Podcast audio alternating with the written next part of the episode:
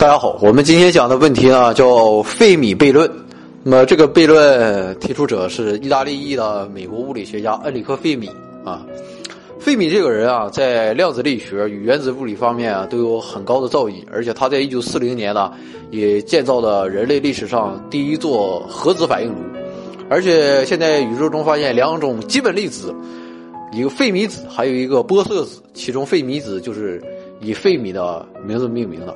但是对于我们不是搞理论物理学研究人来讲，费米最为人熟知的其实就是他的费米悖论，而费米悖论啊是他在一次吃午饭的时候提出来的。那么费米悖论是怎样描述的呢？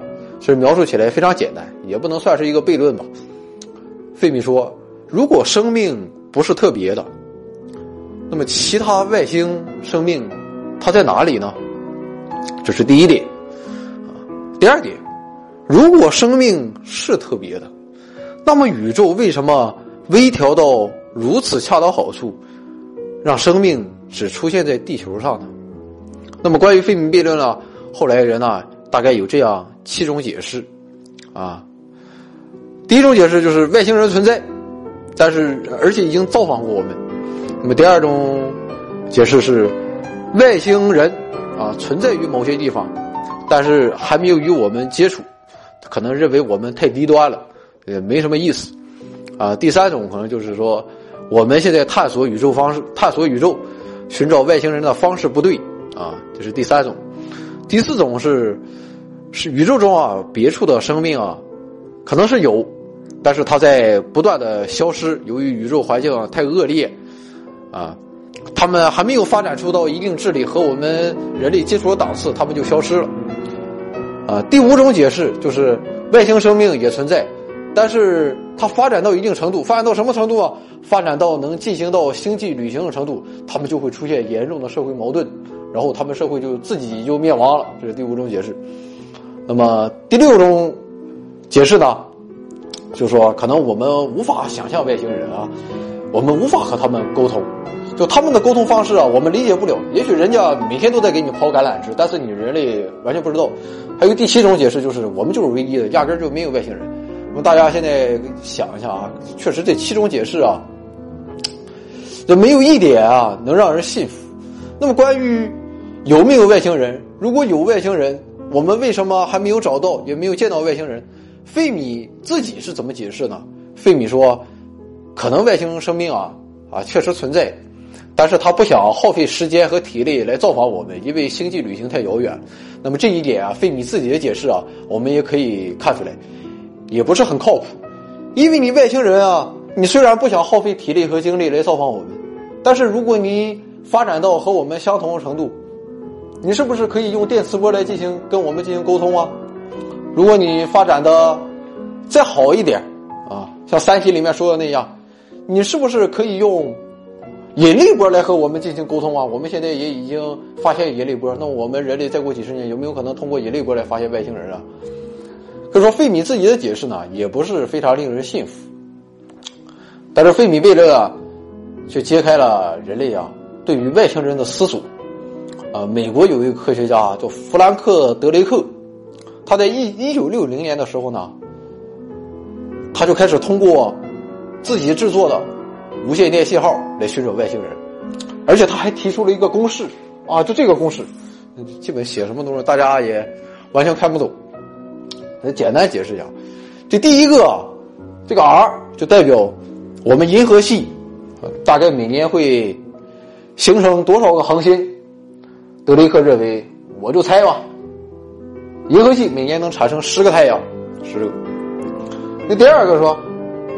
这拥有每个太阳拥有行星的概率是多少呢？德雷克认为是零点五，啊，那么产生星每个太阳系产生了行星之后，能有几个行星会产生适宜生物生长的环境呢？德雷克认为是两个。那么适宜生长环境并且出现生命，出现生命概率，德雷克认为百分之百会出现生命，啊。那么这个是什么意思呢？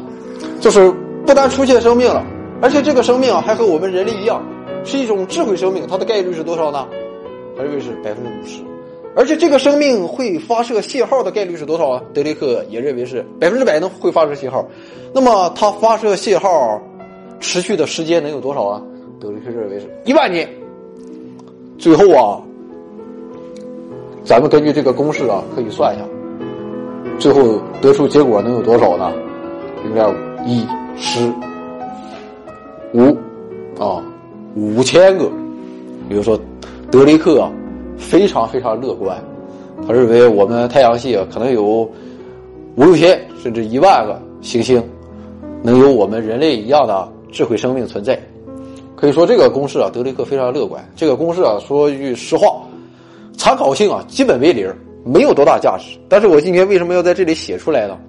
因为它有一个很重要的地方，就是正是由于这个公式的存在，它揭开了我们全世界来搜寻。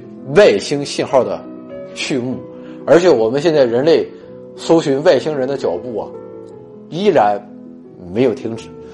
搜寻外星人啊，其实最早可以追溯到什么时候？可以追溯到一八九九年啊。我们非得有一个非常传奇性人物，我们也有很多他的粉丝，就是塞尔维亚科学家特斯拉。那个时候啊，他就用自己制作的高敏感度的无线电接收器，哎，监听外太空。啊他有时候会听到一些非常奇怪的信号，他就认为是外星人。但是那个时候人啊，对外星人啊，自己热都没过明白，还想什么外星人？所以特斯拉的观点也不被当时的科学界和全世界所接受。那么后来到了新世纪呢，人们对外星人越来越感兴趣。在二十世纪二十年代的时候，啊，那时候很多地球人啊，就是很多我们人类认为啊，火星上肯定肯定存在生命。为了探测上火星有没有生生命啊，在一九二四年的时候，美国还搞了一个全国无线电静默日，就是大家都不要用无线电了。我们美国我们的天文台就把无线电对准火星，看看我们能不能能不能监测到火星的外星人信号。后来发现什么都没听到，就听到了一些不遵守国家规定还自己在这偷偷听电台人的信号，什么都没发现。那么进入新世纪之后，我们的步伐呢依然没有减慢。也没有受到挫折和影响。在二零零九年，美国又开启了开普勒任务，并且发射出了一颗探测器去探测地外行星。那么，截止到二零一一年的时候，这个探测器呢，已经发现了一千两百三十五颗行星，其中有五十多颗是在市居带上，就是说，它生活，它这个行星啊，距离它恒星的。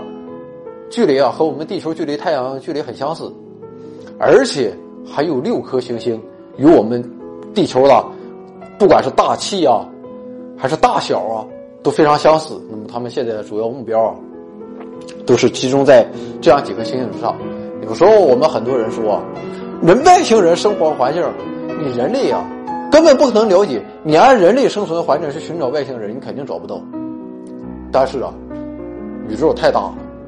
我们所知道的太少太少了，我们只能以我们知道的这一点，我们只知道我们人类生存环境，我们只我们只能以我们知道这点来寻找外星人。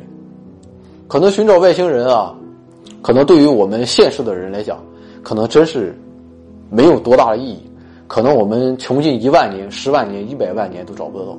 但是对于我们人类来说，生命是什么？我们是独一无二的吗？我们在宇宙中。又处于什么样的地位？只要这些问题得不到解答，我相信我们探索外星生命的脚步就永远不会停止。